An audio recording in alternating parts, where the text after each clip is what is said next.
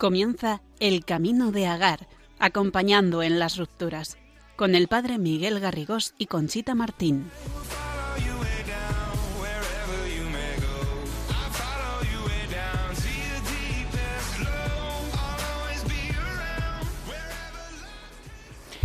Buenas noches a todos nuestros oyentes y amigos de Radio María.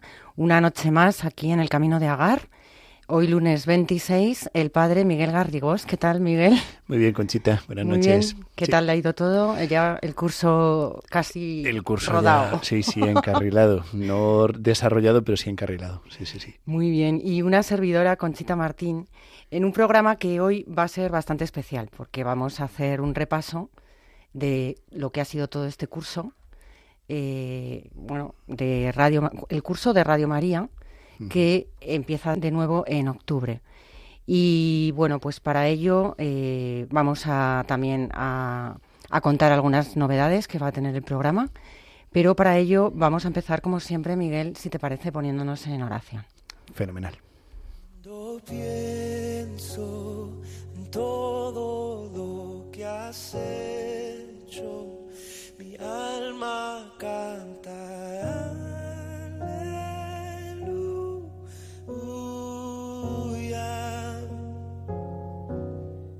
Del Evangelio según San Lucas. Todo el que viene a mí escucha mis palabras y las pone en práctica. Os voy a decir a quién se parece. Se parece a uno que edificó una casa, cavó, ahondó y puso los cimientos sobre roca. Vino una crecida, arremetió el río contra aquella casa y no pudo derribarla porque estaba sólidamente construida. El que escucha y no pone en práctica se parece a uno que edificó una casa sobre tierra sin cimiento. Arremetió contra ella el río y enseguida se derrumbó desplomándose.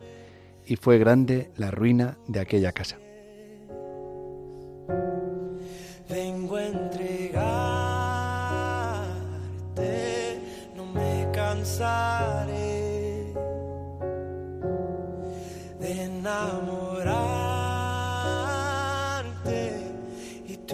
Te pedimos, Señor, que envíes sobre nosotros tu Espíritu Santo, sobre todo los que van a escuchar este programa, para que to- toques nuestros corazones, para que nos muestres cómo nuestra dicha, nuestra felicidad, nuestro gozo está en estar arraigados en ti, cimentados en ti, que tú seas nuestro tesoro, nuestra alegría y nuestra paz. Te lo pedimos por intercesión de nuestra Madre, la Virgen María.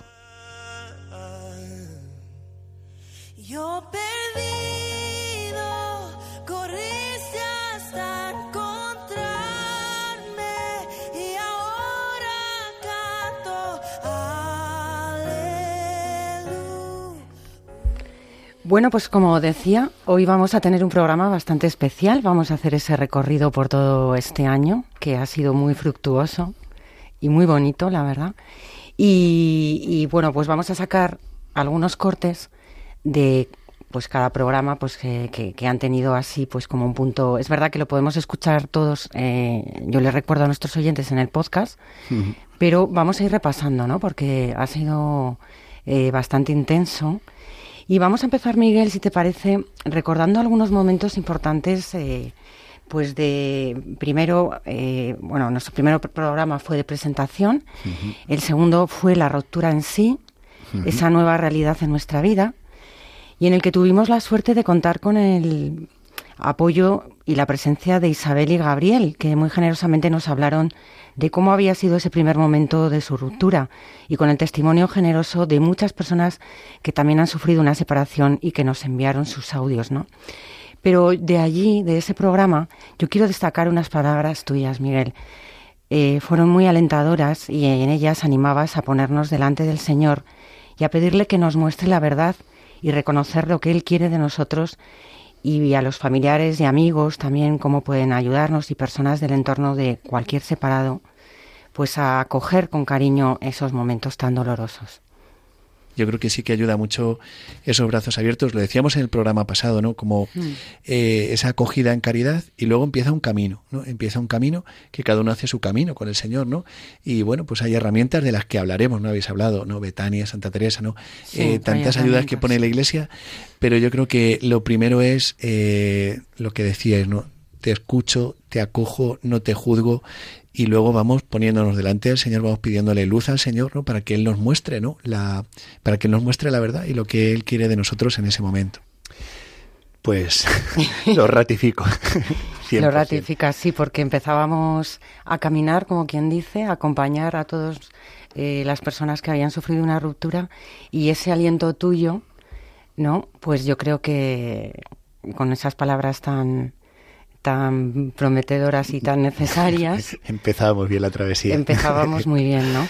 Bueno, al final es, es, yo creo, la actitud de la iglesia, ¿no? Verdaderamente que es esta madre que acoge, que acompaña, que sana. Y bueno, es lo, lo que hemos querido y queremos que sea este programa, ¿verdad?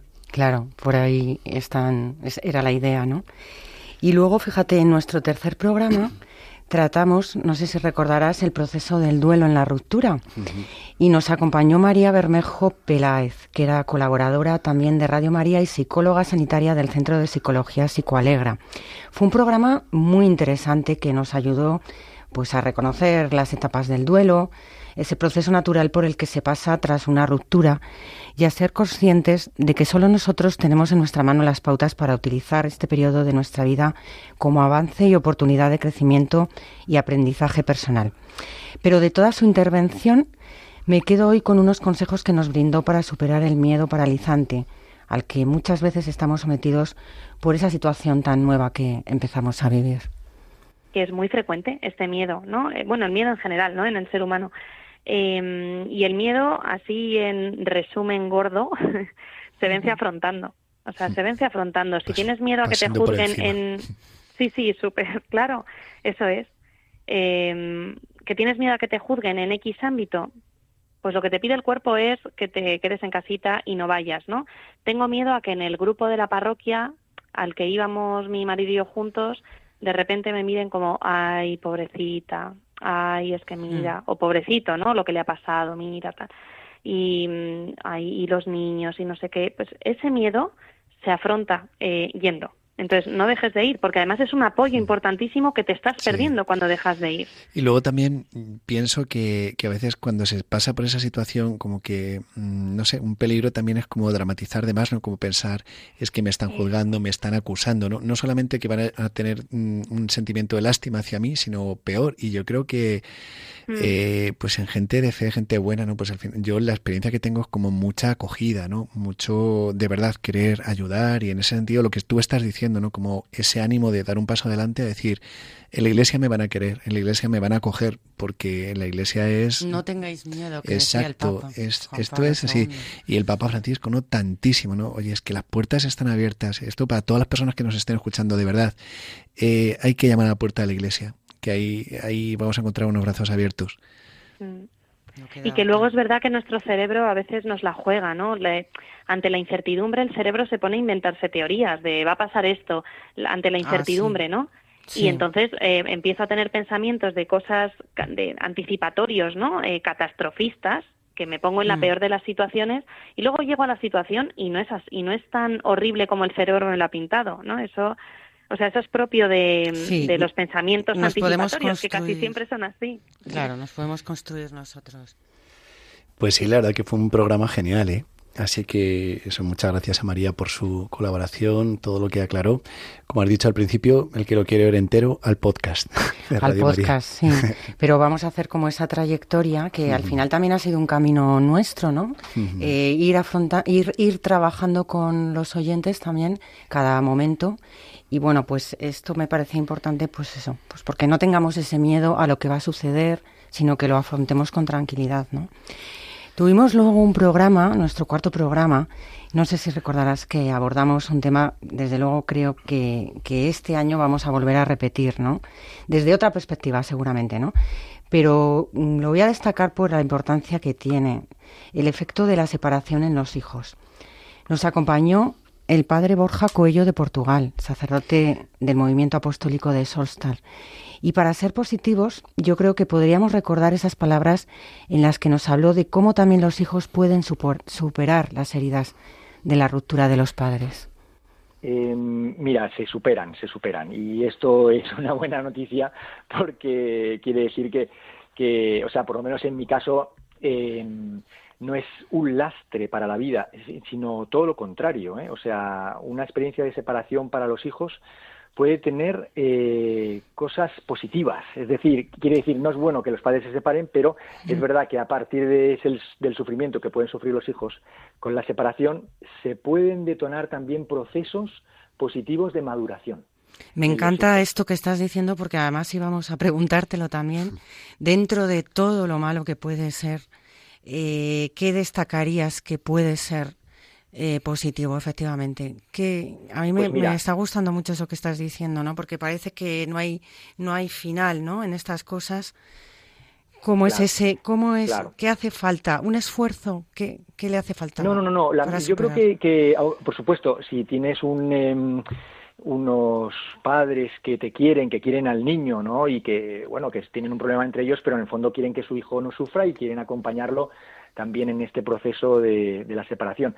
Eso va a ayudar, eh, ese ambiente de cariño y de apoyo, eh, va a ayudar a que, a que se dé también una, una maduración y que el niño no lo pase solo. ¿no? Yo, no, yo personalmente no me sentí solo dentro de la separación de mis padres, sino que me sentí acompañado por ellos y escuchado y sobre todo, eh, no te digo comprendido, porque como les dije una vez a uno de ellos, le dije, tú no me puedes comprender porque tus padres no se han separado.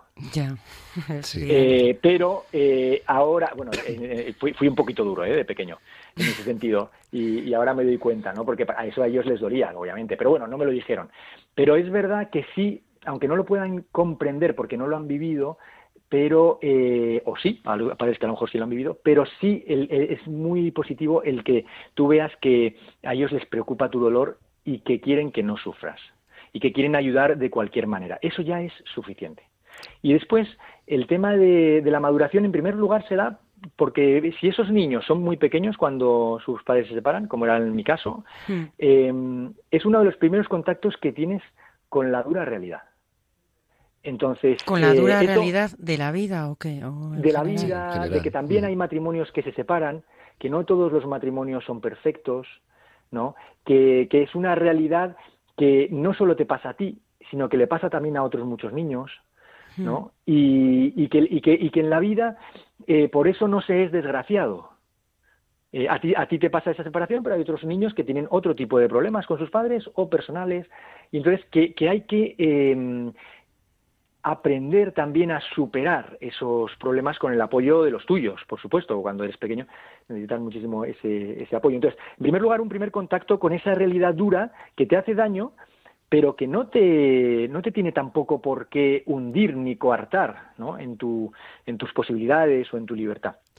Después también te da una sensibilidad, una sensibilidad para el dolor humano, para, para el que ha sufrido, porque como tú has sufrido, en el fondo, eh, cuando hay alguien que le ha pasado, un amigo tuyo de clase, que le ha pasado un poco lo mismo, tú perfectamente entiendes a esa persona. ¿no? Y te puedes acercar y tal. Y en mi caso, por ejemplo, a mí después me ha dado una sensibilidad como sacerdote, eh, pues porque yo hoy en día, eh, dentro de lo que es ser sacerdote, yo trabajo en la pastoral familiar con matrimonios. ¿no? Y atiendo a muchas personas que o son hijos de separados o son madres o padres que se han que cónyuges que se han separado eh, tenemos un grupo que se llama la Pastoral de la Esperanza, donde acogemos a matrimonios separados, vueltos a casar solo por lo civil, porque no han tenido después la nulidad. Entonces, o sea, a mí me da una sensibilidad para esa realidad, Claro. ¿no? Que, que antes no tenía, ¿no? Y que, y que con el tiempo pues se, se ha ido desarrollando. Entonces, bueno, tiene, tiene, o sea, te hace vivir procesos en la vida, un- una situación así, de lo cual puedes sacar también fruto. Y en el sentido de que de que sea una herida, hombre, tú siempre te vas a acordar de la separación, pero no es algo que te duela ya. Y con el tiempo, por lo menos en mi caso, yo fui entendiendo cada vez más que es que, eh, eh, por lo menos en el caso de mis padres, pues eh, ahora yo, como sacerdote, si yo les viera en esa eh, época en que se separaron y más jóvenes cuando se casaron, pues entiendo perfectamente que se hayan separado. Qué impresionante, ¿no? El padre Borja La verdad que me gustó muchísimo el enfoque que le dio. fue un programazo. Fue un programazo, sí. Sí, Yo creo que, que quizás eh, este año vamos a abordar un poquito desde también la infancia y como concretando un poco más, pero este programa mm, desde luego tuvo mucho, sobre todo porque por esa inquietud que tenemos los padres, ¿no? Y preocupación por, por esa situación en los hijos, ¿no? Bueno, pues eh, vamos a ver nuestro quinto programa, que fue, para mí, ha sido el, el culmen de- de- del curso, ¿no? El poder liberador del perdón. ¿Te acuerdas? Fue impresionante y yo animaría a nuestros oyentes a volver a escucharlo más veces porque no tiene desperdicio. No hubo ni una sola palabra que no nos acercara más a comprender el perdón e interiorizarlo, ¿no? Y fue de la mano del Padre Santiago Arillano, actual párroco de la Iglesia del Sagrado Corazón de Jesús de Talavera de la Reina y que además es director del Secretariado de Nueva Evangelización de la Diócesis de Toledo. Y he elegido, Miguel, precisamente dos cortes de sus primeras palabras explicándonos qué es perdonar, que es muy importante. Pues yo entiendo que eh, perdonar es amar, incluso amar como Dios nos ama. Ante una ofensa que tú ahora comentabas, Conchita, pues uno puede reaccionar de muchas maneras, ¿no? Con odio, con dureza, con indiferencia, con resentimiento, y muchas veces a eso es a lo que nos invita nuestro mundo, a responder así. En cambio, nosotros tenemos la experiencia pues muy gozosa. Yo estoy convencido que Miguel, igual que yo, y todos los sacerdotes y todos los cristianos de a pie, y tú también, Conchita, que precisamente el perdón es el camino del amor. Y una frase que me gusta mucho decir es que el perdón es la venganza del amor. Cuando tú perdonas de verdad, según lo que es propiamente el perdón, eh, acaba enamorando eso. Eso es lo que te acaba cambiando de verdad. Y por eso digo que de algún modo es amar como ama a Dios. Y por eso no se puede uno, no sé cómo decir, perdonar a Dios. Dios nunca nos hace males. Si Dios permite un mal, es para sacar un bien mayor. Si no, no lo, no lo permitiría. Eh, pero sin embargo, Él siempre está dispuesto a perdonar, porque perdonar es el modo de amar. Decía el Papa Francisco que el nombre de Dios es misericordia. Lo que más especifica el amor de nuestro Dios es que tiene un corazón enorme inclinado a nuestra miseria y abierto a nuestra ofensa. Pero bueno, entiendo que también nos pueda escuchar personas que no son creyentes. Yo animo a todos a descubrir este camino del perdón porque hemos sido creados por amor y para amar. Y cuando uno pacta con no amar, se hace muchísimo daño. Entonces, bueno, la respuesta para mí sería eso. Perdonar es amar, incluso amar como Dios ama, que es misericordia. Estoy convencido que, que es necesario, pero también estoy convencido que es un milagro, ¿eh? Pero estoy convencido que es necesario por eso mismo, porque nuestra meta, nuestra finalidad en la vida es, es amar. Entonces, cuando uno pacta con no amar, que de algún modo no perdonar sería como pactar con no amar, pues uno pacta también con hacerse daño, eh, con esclavizarse al rencor, a esa misma herida y respirar por la herida. Eh, conocemos pues muchas personas que respiran por la herida y la maravilla de- del perdón verdadero es que las heridas se convierten en llagas luminosas, como la de Cristo, que tiene abierto el corazón, incluso a raíz de nuestra lanzada, la lanzada de nuestros pecados, lo abre más, no lo cierra, no lo endurece, lo ablanda, lo ensancha, lo abre para amar más. Por eso la llaga de Cristo se convierte en una llaga luminosa que no es una herida por la que respiras con odio, con rencor, sino al revés, se convierte en una fuente de misericordia. Qué bonito, ¿no? Qué, es- qué esperanza.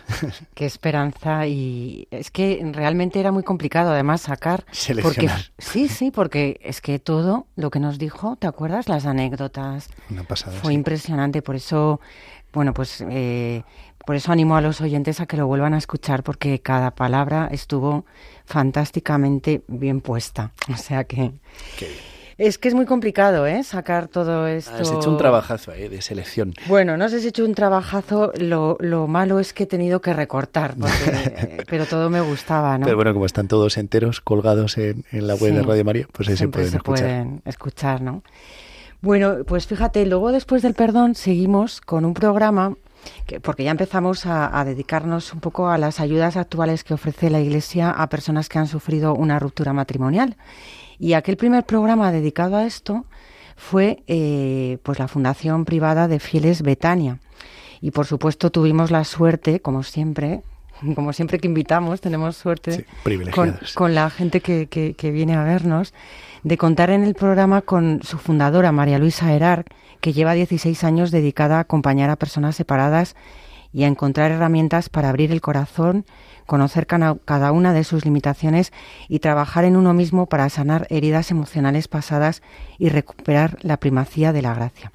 De todo lo que nos contó, que desde luego fue tremendamente también enriquecedor, voy a destacar eh, varias cosas, empezando con unas palabras en las que nos habló de cómo actúa el Señor en cada alma en Betania. A ver, el Señor actúa siempre porque el Señor está enamorado. El Señor está enamorado de nosotros, con nuestras capacidades y con nuestras miserias. O sea, el Señor lo único y el enamorado busca siempre al amado. Siempre. Y entonces Él no puede no amar, que eso es lo más bonito de todo. Y esto es lo que a mí me gustaría mostrar de Dios y siempre intento en las entrevistas y en las reuniones, o sea, que se siente culpables y por eso no estoy en Dios porque porque no me puede amar de esta manera. No esa manera, esa manera es una manera humana de amar. El que no te ama es una manera humana que tiene tiene un- una limitación, pero es que Dios no. Dios lo abarca todo y entonces es precioso. Y por eso Él está siempre. Él viene siempre. El anhelo del corazón es una gracia de Dios. Es una gracia de Dios. El anhelo del corazón, porque Él está tocando ya la puerta para decirnos que quiere entrar. Pues muchas veces se manifiesta de una manera y otras veces se manifiesta de otra. En Betania, pues ¿qué pasa? Que le ponemos enseguida, inmediatamente. Primero de la reunión es justamente la alabanza y el agradecimiento. ¿Para qué? Para que Dios esté en el centro. Y cuando Dios está en el centro es impresionante, si no tienes nada que prepararte, si es que al final es la escuela del Espíritu Santo, es que es un máster del alma, es que viene y te habla claramente a través de cada persona, a través de cada situación, a través de cada herida. Es tan bonito, tan bonito y es tan distinto, es decir, cada reunión, y llevo 16 años y hay 33 grupos, son distintas. Cada grupo es único, original e irrepetible, como somos las personas. Y en, y en cada reunión se manifiesta de formas distintas. Y todos somos instrumentos. Y todos somos receptores. Todos. Aquí no existe que sanan solamente las personas y los monitores. No sanamos. No, no. Aquí sanamos todos. Todos somos receptores porque Dios en eso no tiene límites. Pero hay que ir con el corazón muy abierto. Y a mí, a mí lo que me gustaría transmitir es que mm, justamente es eso. Es, el corazón de Dios es tan grande y nos ama tanto a pesar de nuestras limitaciones, a pesar de nuestros pecados, a pesar de nuestras miserias. O sea, si es que el volver a Él es recibir un tesoro. Qué preciosidad. Pero mira, antes de que me comentes nada, vamos a poner otra reflexión que nos hizo, que es sobre lo que nos está faltando muchas veces para llegar al matrimonio con un conocimiento profundo de lo que es. Claro, eh, lo que está faltando es conocimiento de uno mismo. Es decir, lo que tenemos es muchísimo, eh, muchos impactos, muchos impactos del mundo y muy pocos de Dios. Entonces, es que a Dios no le estamos dando cabida, porque mm, a mí hay mucha gente que me dice, muchos hombres que me dicen, pero yo lo que he aprendido aquí no lo he aprendido. Yo pensaba que esto era para, para personas eh, muy mayores que ya no tienen otra cosa que hacer. No, es que es que para mí el problema es que no hay un conocimiento de uno mismo. Si no hay un conocimiento de uno mismo, uno no puede ser libre para tomar decisiones. Y muchas veces, ¿qué hacemos? Colgarnos de otra persona para que me quiera y yo ser feliz y tapar heridas anteriores. No existen familias perfectas, no existen padres perfectos. Ya no lo digo yo, lo dice el Papa Francisco y lo Claro, en Amoris Leticia, exactamente. Y lo decía también Juan Pablo II. Y, y lo ha dicho Benedicto XVI también. Y no existen padres perfectos. No, yo, yo no soy una madre perfecta. Yo he querido dar lo mejor. Pero lo que siempre le pedía al Señor todos los días desde que eran pequeñitos mis hijos, que te amen Jesús, que te conozcan y te amen. No quiero sus éxitos, no quiero riquezas. No quiero que sepan inglés más que otros. No quiero que sepan más de fondos de inversiones.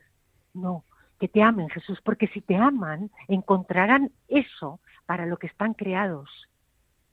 Y esto es lo que nos falta.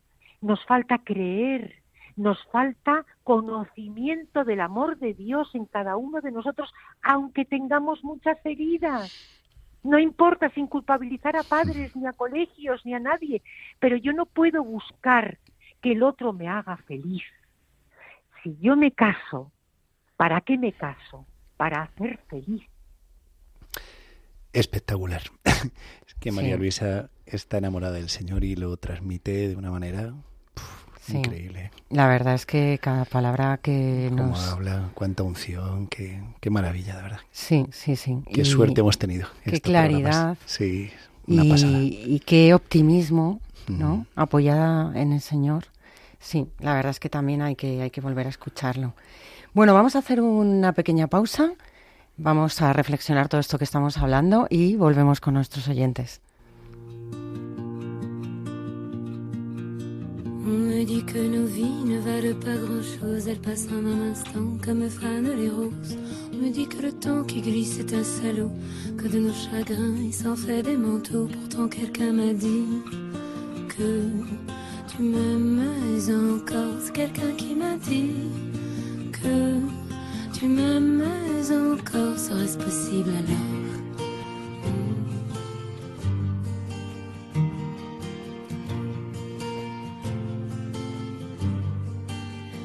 On dit que le destin se moque bien de nous, qu'il ne nous donne rien et qu'il nous promet tout. Paraît que le bonheur est à portée de main, alors on tend la main et on se retrouve fou. Pourtant quelqu'un m'a dit que tu m'aimes encore. C'est quelqu'un qui m'a dit que tu m'aimes encore. Serait-ce possible alors? Hmm. Serait-ce possible alors?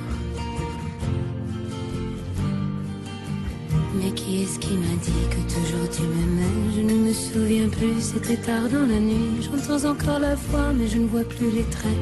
Il vous aime, ses secrets, lui dites pas que je vous l'ai dit. Tu vois, quelqu'un m'a dit que tu m'aimais encore. Mais l'a-t-on vraiment dit que tu m'aimais Bueno, pues vamos a recordar a nuestros oyentes que nos encontramos aquí en el camino de Agar, acompañando en las rupturas. Un día más, el padre Miguel Garrigós y Conchita Martín. Hoy en un programa muy especial de final de curso, entre comillas, porque empezamos una nueva etapa ahora en octubre, repasando todo lo que ha sido eh, pues todos nuestros programas de este año. Y vamos a seguir con, con un programa que emitimos y que trató sobre otra ayuda y acompañamiento de la Iglesia a las personas que han sufrido una ruptura. El grupo Santa Teresa de la Delegación de Familia y Vida de la, de la Archidiócesis de Toledo, perdón, que nació en el año 2014 y que agrupa en la actualidad a mujeres separadas de esta ciudad y del que tú, además, eres, ¿no? Como, como decías que... Acompañante, eh, Acompañante. conciliario, bueno, y otro sacerdote también, estamos los dos, sí. Sí, y estuvo muy bonito, ¿no? Y para hablarnos de esta iniciativa nos acompañaron Esperanza y Cristina y muy amablemente nos explicaron, entre otras cosas, en qué consiste esta ayuda, pues cómo son las reuniones, las actividades que realizan juntas. Y un momento muy bonito, Miguel, me pareció que fue cuando nos explicaron cómo actúa el Señor a través del grupo. Vamos a escuchar un comentario sobre esto que nos hicieron. Pues eh, siempre la iniciamos con un rato de oración. Normalmente en- delante de la exposición del Santísimo rezamos vísperas, se lee el Evangelio eh, y hacemos esa oración. Es un momento de, de parar y De paz, encontrarte, encontrarte con el Señor. El, aquí vengo y aquí te suelto todo lo que traigo de este mes. Claro. Y es un reinicio, es un- una manera de, de rendirte, de poner vale, en ya sus está. manos Sí. todo, ¿no? Todos los problemas, todo. Esperanza, un inciso eh, que no quiero que se me pase. Eh, en ese comentario que don Miguel nos hace de- del Evangelio en, en esta, en este ratito de oración, eh, pues eh, lógicamente ese comentario está dirigido también a nuestra situación. Eh, yo la primera vez que fui eh, era tocaba la parábola de los talentos y a mí me dejó impactada Cortocircuitaste. que don Miguel nos dijo que nuestro talento a desarrollar era nuestra separación, era lo que eh, Dios había permitido que ocurriera en nuestra vida. Bueno, a mí aquello al principio me pareció chocante, pero luego... Que no entendías, a ver, Eh, talento, ¿a qué viene esto, no? Una vez meditado, pues tiene toda su lógica espiritual e incluso humana. Y bueno, pues era remarcar que, que ese comentario del Evangelio pues está indicado, enfocado hacia nuestra situación. Claro. Y luego también es muy bonito porque yo creo que, que poniendo al Señor en el centro, eh, la reunión va bien. ¿Sabes? No, no es lo típico ¿no? que dices voy a rezar un Padre Nuestro como, o, o santiguarte, ¿no? como hacen los futbolistas, sino que Sí. realmente es poner al Señor en el centro. Y entonces yo creo que cambia muchísimo el tono, ¿no? Porque si no, no sé, podría ser como, no sé, como una reunión donde sencillamente vamos a contarnos la amargura de la vida y a tirarnos de los pelos y a decir que nos queremos morir de pena, ¿no? Pero es que está el Señor, ¿no? Y eso es, yo creo, lo que es precioso, ¿no? No es un grupo de amigas que se juntan a tomar café, Claro. que luego también se juntan a tomar café y cerveza Y que a está veces, y se fenomenal. lo pasan pipa.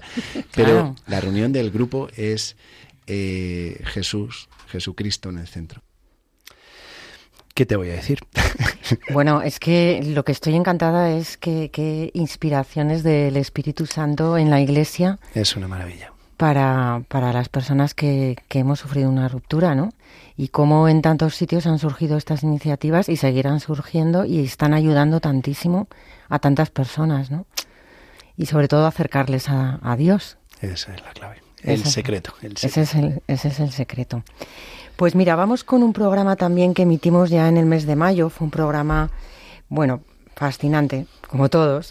no puedo decir otra cosa porque mm, todos nuestros oyentes me consta que disfrutaron mucho.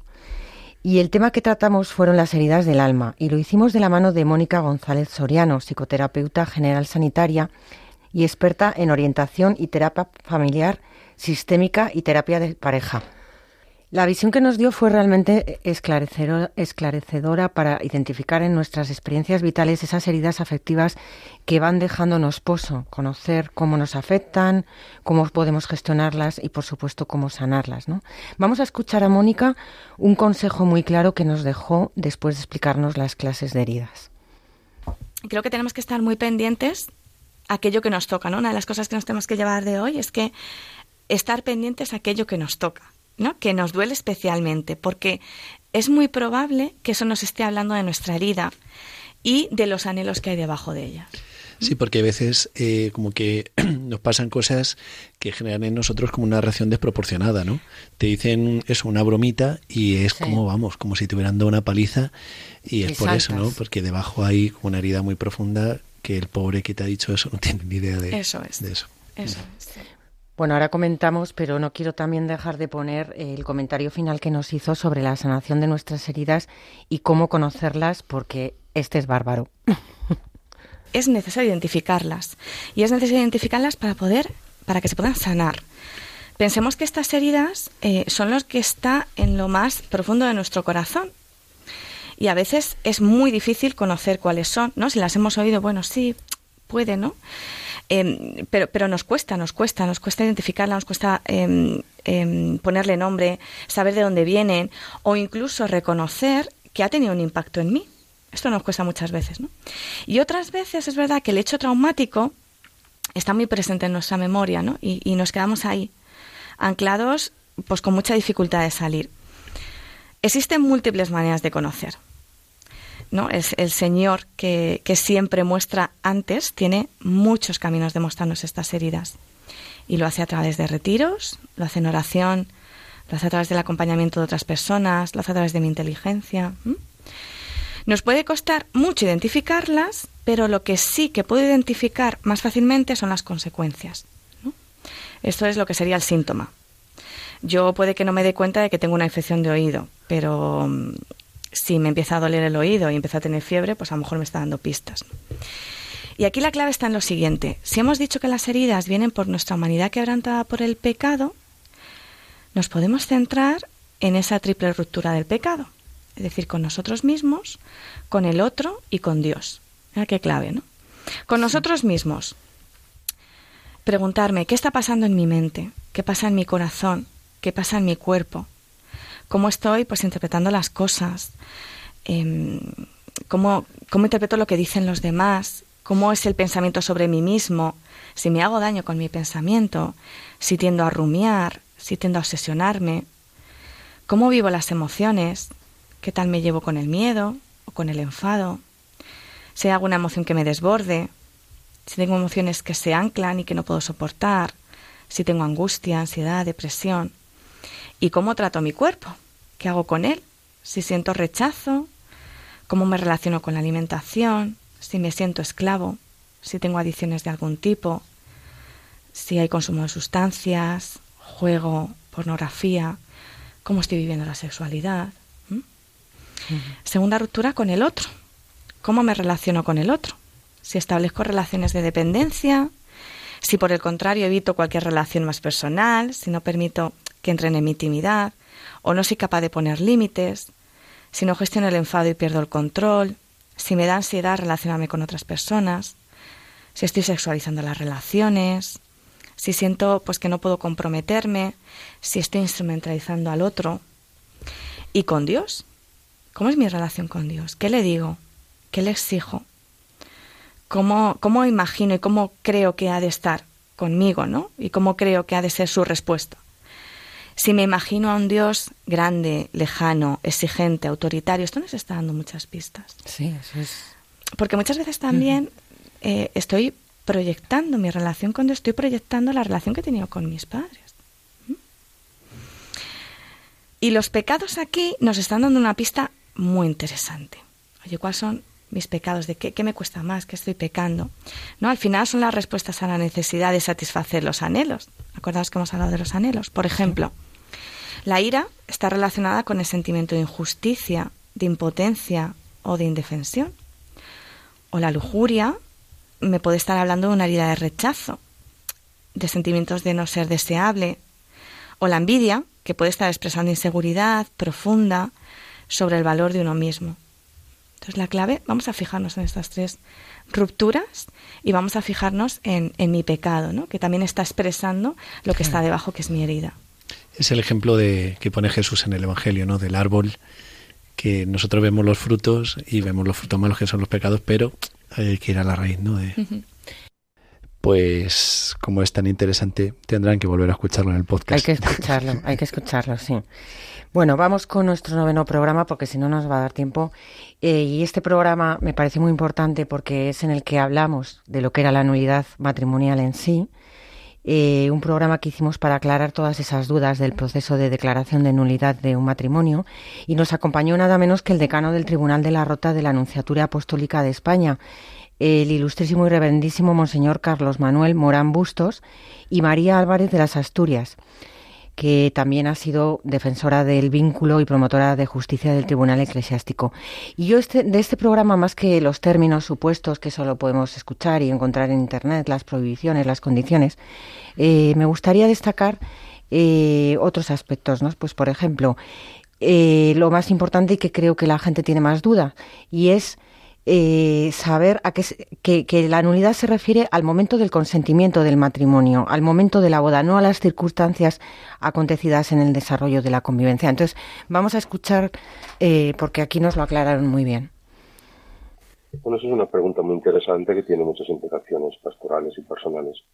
Yo creo que las motivaciones subjetivas por las cuales las partes inician un proceso son tantas y tan diversas como la propia conciencia individual de cada uno.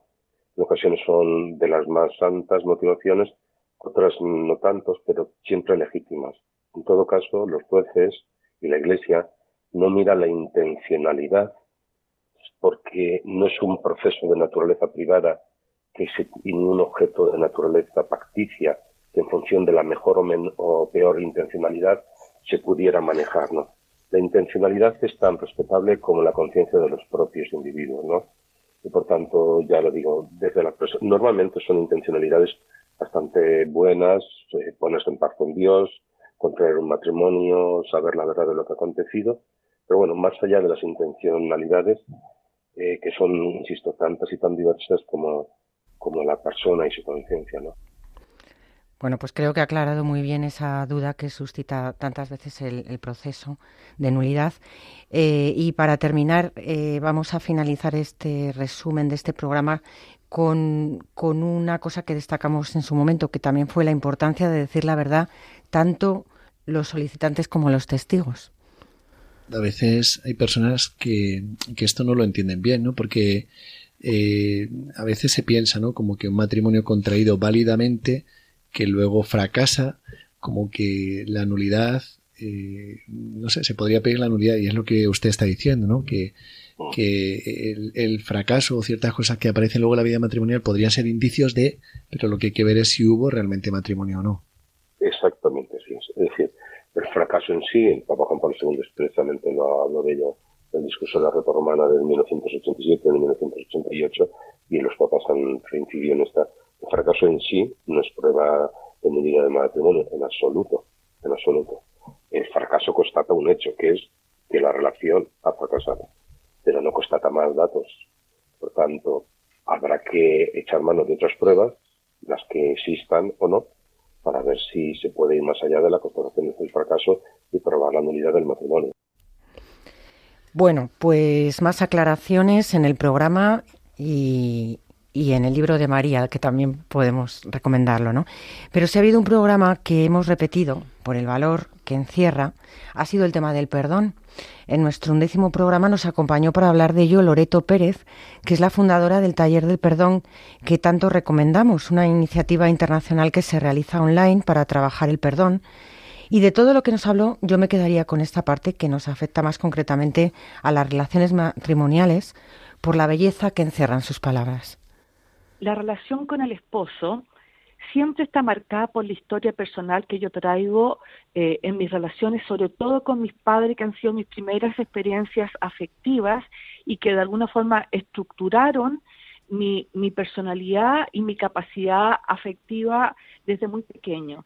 Entonces, eh, tanto el esposo como la esposa llegan al matrimonio con toda esa carga que muchas veces produce muchas tensiones porque ambos llegan con muchas expectativas amorosas y se van topando en, en, en, a lo largo de su historia matrimonial con los límites que trae la persona y eso produce mucha frustración y mucho dolor y muchas veces genera la ruptura. Eh, en primer lugar, yo soy una convencida que eh, muchos matrimonios podrían salvarse si hubieran conocido la experiencia del perdón. Eh, lo digo por experiencia propia, de partida. eh, pero una vez que ya se rompe el matrimonio, el Señor nos llama a amarnos. El, el, el, el padre eh, Miguel, ¿no es cierto? eh, leyó un texto precioso donde nos llama a, a ir más allá de nuestros límites eh, y nuestros sentimientos en la actitud que tengo con aquel que con el que yo me siento dañado. Y en este caso es el esposo o, o la esposa. Y acá el, el padre tocó un tema que es muy importante y es que los sentimientos de dolor, los sentimientos de rabia, de frustración, incluso de venganza que yo tengo por haber sido dañada, muchas veces son un obstáculo para poder reconciliarme y restablecer una relación sana con esa persona con la que yo eh, me casé, porque ha sido una persona muy próxima, muy importante en mi vida. Y aquí hay algo que es sumamente importante. Eh, el perdón no se realiza desde los sentimientos porque si no puedo esperar eternamente, voy a estar en la tumba y no voy a, todavía no puedo Esa es la perdonar porque clave. Eso es. estoy paralizada por los sentimientos. Entonces, el trabajo nuestro en los talleres, ¿a qué apunta? En primer lugar, aquí hay un don que da Dios, porque el que perdona eh, de esa manera plena es Dios. Hay que pedirle al Espíritu Santo, a Jesucristo, el, el perdón el don del perdón. ¿Y por qué aquello es muy importante? Porque la realidad del perdón, eh, el origen eh, más importante es lo que vive Jesucristo en la cruz. Jesucristo perdona todos, todos los pecados en la cruz, los míos y de la persona que tengo al lado y que me dañó. Pero lo importante, como Jesucristo muere y resucita, Él tiene poder, un poder victorioso sobre la realidad del perdón. ¿Qué es lo que quiero decir con esto? Que el perdón ya está realizado, entonces yo acudo a esa fuente de gracia que realizó Jesucristo en la cruz por mí. Con el perdón yo activo de alguna forma ese perdón que Jesucristo realizó en la cruz. ¿Y cómo lo hago? Porque me voy a topar con mi sentimiento, con mi dolor, con mi rabia, con todas las heridas interiores que llevo en el corazón. Lo primero es que el perdón se, se realiza desde una opción que yo hago en libertad de elegir cómo quiero vivir. Yo quiero vivir en paz, quiero crecer, quiero vivir en relaciones que sean benéficas y vitalizantes para mí o quiero quedarme entrampada y paralizada en la rabia, en el dolor, en el odio, eh, en fin, Mm. o sea, todos esos sentimientos de frustración que se mueven Mm. dentro de mí. Y también desde la fe, Dios nos llama a amar y a ir más allá. Entonces, aquí lo importante es que yo elijo cómo quiero vivir. Y yo invito a elegir, a eh, elegir perdonar, porque son puros beneficios para mí. O sea, el mayor beneficiado soy yo. Pero, ¿cómo lo ejecuto? Y, y aquí tengo que recurrir a una capacidad que Dios nos regaló a todos, que es la voluntad. Es, es decir, yo decido desde la voluntad perdonar. Incluso, y la mayoría de las veces, en contra de mis sentimientos. Y aquí hay algo que es sumamente importante. Yo puedo estar furiosa con una persona, yo quiero querer matar a otra persona y puedo estar haciendo el perdón igual porque yo he elegido perdonar. ¿Qué es lo que pasa? Eh, al iniciar el proceso de perdón, es como que al, al, al, al hacer el perdón, al realizarlo, y acá hay algo que es importante, el perdón se realiza verbalmente, se pronuncia ante Dios, no ante el otro. ¿Y por qué es tan importante pronunciarlo? Porque la palabra es creadora de realidades nuevas. Nosotros, de alguna forma, por haber sido creados a imagen y semejanza de Dios, nuestra palabra también tiene, de alguna forma, un poder creador. Entonces, cuando yo pronuncio el perdón por el otro, empieza a conformarse progresivamente en mí esa realidad de reconciliación. Y esto no es de un día para otro, esto no es magia, estos son procesos interiores y que son toman tiempo. Por eso nosotros siempre invitamos a hacer caminos de perdón, permanecer en el perdón a, a esa persona o a todas las personas que me han dañado o a mí misma, eh, permanecer hasta que el corazón queda en paz. Pero, ¿qué es lo que pasa? Es, la voluntad es la puerta de entrada donde Dios puede entrar con la gracia del perdón que Él ya realizó en mi corazón y me va invadiendo progresivamente con esa gracia y va sanando mi corazón, va trayéndome paz y va permitiéndome vivir en, en mayor libertad las relaciones con las personas. Pues espectacular, Loreto, ¿verdad? Es que una mujer con una sabiduría y, y cómo afronta el tema del perdón. Bueno, en este caso fue para todos, ¿verdad? Porque no era específico solo para personas separadas. Una maravilla. Claro, claro, por supuesto. Y aparte que, que yo reitero mi ánimo a que la gente conozca el taller del perdón porque es una ayuda impresionante a, a entenderlo, que muchas veces pues nos cuesta y a pedirle ese don al Señor, ¿no? Eso es. Bueno, pues como vamos muy mal de tiempo, como siempre, vamos a finalizar ya con el programa que emitimos a finales de agosto. Eh, es el que tratamos sobre Proyecto Amor Conyugal, porque al final también eh, me gusta el espíritu positivo que le hemos dado al Camino de Agar en general todo el curso. Bueno, pues viendo un poco mm, y ver que hemos conseguido el objetivo que era mirar apoyados siempre en el Señor nuestra doctura para que provoque un crecimiento en nuestra alma, ¿no? Entonces, no podíamos dejar de hacer un programa en el que de alguna manera enlazáramos con algo que también nos ayude a no llegar a una ruptura. Y ese fue Proyecto Amor Conyugal, esa iniciativa española que surgió para ayudar a los matrimonios a remontar las dificultades y crisis de pareja cuando abocan a una ruptura. Y en esta ocasión nos acompañaron Ángel y Sofía, que son padres de familia numerosa y responsables de proyecto aquí en Madrid, y que nos dieron tantísimas esperanzas cuando les preguntamos si realmente se puede reconstruir un matrimonio y por dónde empezar. Sí, sí, claro que se puede, por supuesto. ¿Y por dónde empezar? Pues poniendo a Cristo en el centro. Eh, cuando un matrimonio está así, pasándolo muy mal, muy mal, eh, no, se, no se trata de vivir así el matrimonio, porque Dios no nos ha hecho para estar así, pasándolo mal y sufriendo. Lo que se trata es de meter a Cristo y con Él hacerlo nuevo y entonces poder llegar a ser felices. Eso es un poco lo que os vamos a querer transmitir ¿eh? durante, durante estas... Mira, hay una, un ejemplo que nos gusta mucho una metáfora contar a Ángel y a mí de el matrimonio como si fuese un barco, ¿no? Eh, Yo quiero que lo cuente, Ángel, que lo cuenta mejor, y es que es precioso. si tú lo, cuentas fenomenal. Pero bueno, eh, es como si, decimos Sofía y yo, que es como si nos montásemos los dos esposos en, en un barco, ¿no? Con quien más sabe navegar, porque es quien ha inventado la, navega- la navegación, ¿no? El, el matrimonio pues se basa en el amor, Dios es amor, con lo cual, ¿quién mejor que Él nos va a enseñar a amarnos, ¿no? Y cuando nos casamos, pues la realidad es que no sabemos navegar, ¿no? No sabemos de verdad amarnos, ¿no? Amar en lo bueno sí, ¿eh? en lo fácil sí, ¿no? Pero en lo malo, en lo que te cuesta, en lo que no te encaja el otro, ¿no? ¿Y, mm, ¿y qué pasa cuando, nos, em, cuando empezamos muchas veces esa navegación, ese matrimonio? Pues que a quien nos puede enseñar a navegar, a amar, le ignoramos. Ignoramos que nos puede enseñar y como que le mandamos al camarote, ¿no? Y claro, llega la tormenta, esas tormentas que cada cierto tiempo vienen, nos la pegamos, nos sentimos perdidos, el barco se empieza a resquebrajar, no sabemos lo que hacer. Y entonces, ¿cuál es la solución, no? Pues vamos a ir a quien de verdad sabe navegar, ¿no? A quien de verdad sabe lo que es el amor, porque Él es el amor, ¿no? Entonces, que coja el Señor el timón de nuestro barco, que coja las riendas del matrimonio y que nos, en- y que nos enseñe a amar, ¿no? Así que qué importante es empezar reconociendo que no sabemos amar y que de- debemos acudir al Señor, ¿no? Que es quien, quien nos enseña. Pues un programa que yo creo que dio muchísima esperanza, ¿no? Porque este programa entiendo que también lo escuchan personas a lo mejor que estén en dificultades y, Claro. y que se vea el poder de Dios, que, que sana Hmm. todo y resucita todo, es que es Dios. Totalmente. Y sobre todo que desde nuestro programa tampoco es que eh, lo, lo afrontamos desde el optimismo, pero no animamos a nadie a tener ninguna ruptura, como al principio podía parecer, Exacto. sino que lo- la intención es, bueno, pues que se reconstruya el matrimonio, pero si no puede ser, pues por lo menos eh, afrontar también con optimismo nuestra ruptura.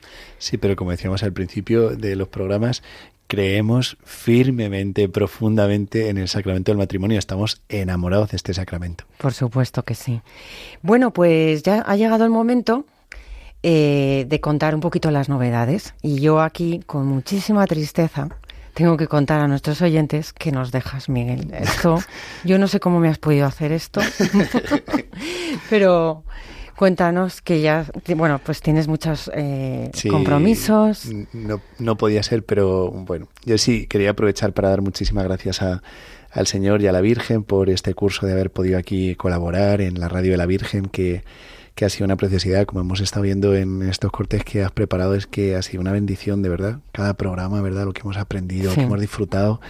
Y, y también dar muchísimas gracias a, a Conchita, muchas gracias Bueno, por favor. porque has cargado con el, el, yo diría 99% No. del peso de los programas. Sí. No así le que- crean, no le crean. que aquí es una labor de dos. pero gloria a Dios, el, el Señor en el centro y de verdad con mucha esperanza y mucho agradecimiento. No, ha sido una bendición que estés aquí y que, y que, bueno, pues todas las oraciones que nos, con las que nos has ayudado, ¿no? A pensar cada momento, en fin, que es que ha sido una labor impresionante, Miguel, y yo te estoy muy agradecida.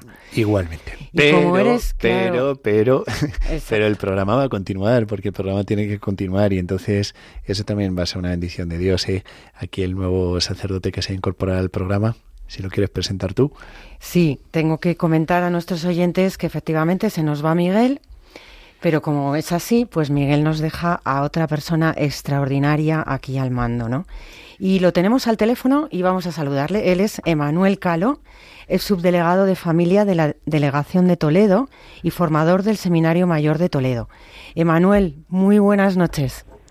Buenas noches a todos. Buenas noches, Conchita. Buenas noches, Miguel. ¿Qué tal, Emmanuel? ¿Cómo te has dejado engañar? Te iba a preguntar Conchita. Sí, efectivamente. Estamos encantados de que, de que nos acompañes y, y cuenta, y cuéntanos cómo afrontas, primero de todo, darte las gracias por, por haber dicho ese sí a, a seguir este programa. Y bueno, pues cómo lo afrontas, ¿Qué, cómo lo ves.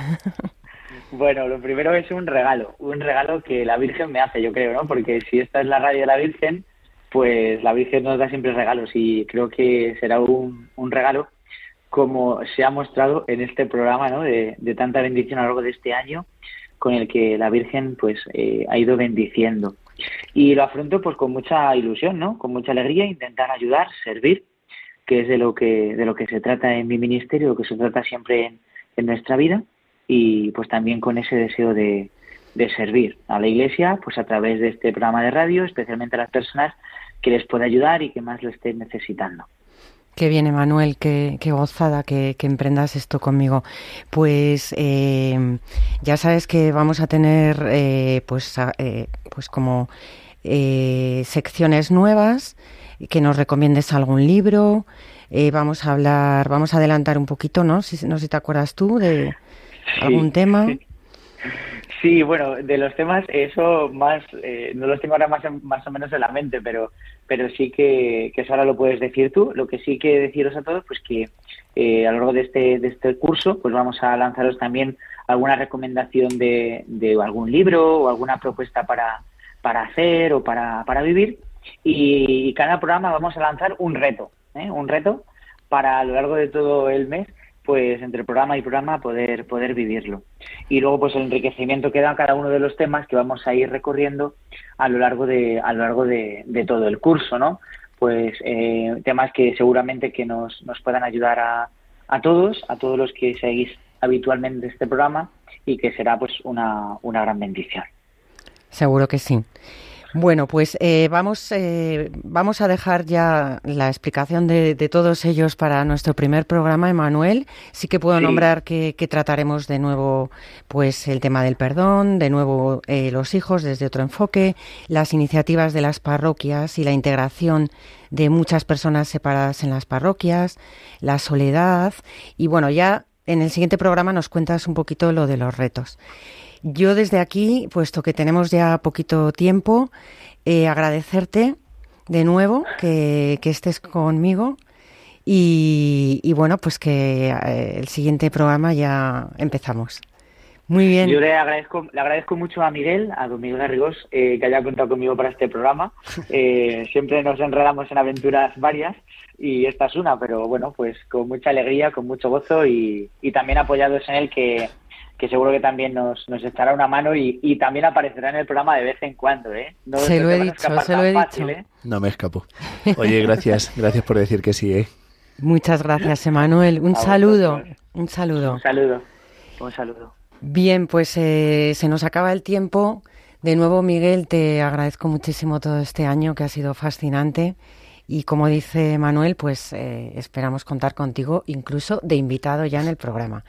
Y bueno, a nuestros oyentes, pues solo nos queda despedirnos, despedirnos de todos, ¿no, Miguel? Sí. con- Despídete, ¿no? con- De una forma especial. Bueno, pero esto es que suena como muy trágico. Esto es, yo creo, un hasta pronto, ¿no? Ya seguimos en contacto y sobre todo muy unidos en el Señor, que ese, esa es la clave, ¿no? El Señor en el centro y, y Él nos une a todos y, y bueno, la vida es larga y seguro que habrá muchas ocasiones de encontrarnos, incluso de conocernos con, con gente que estado escuchando los programas. Lo decíamos antes, ¿verdad? Cuando con los micrófonos apagados, mm, pues eso, gente que te saluda, que te dice, escuché el programa, tal, gente que te da gracias. Así que es, que la iglesia es una maravilla y Radio María es una maravilla. Una maravilla. Muy bien, pues eh, aquí lo dejamos. Yo les recuerdo a nuestros oyentes nuestro correo electrónico por si quieren pues escribirnos con alguna iniciativa o alguna duda, el camino de agar arroba radiomaria.es. Les que pueden escuchar todos nuestros programas en los podcasts de Radio María, que estamos en Facebook, y les dejamos con los informativos de Radio María. Muchas gracias y les esperamos en nuestro siguiente programa que será el 24 de octubre.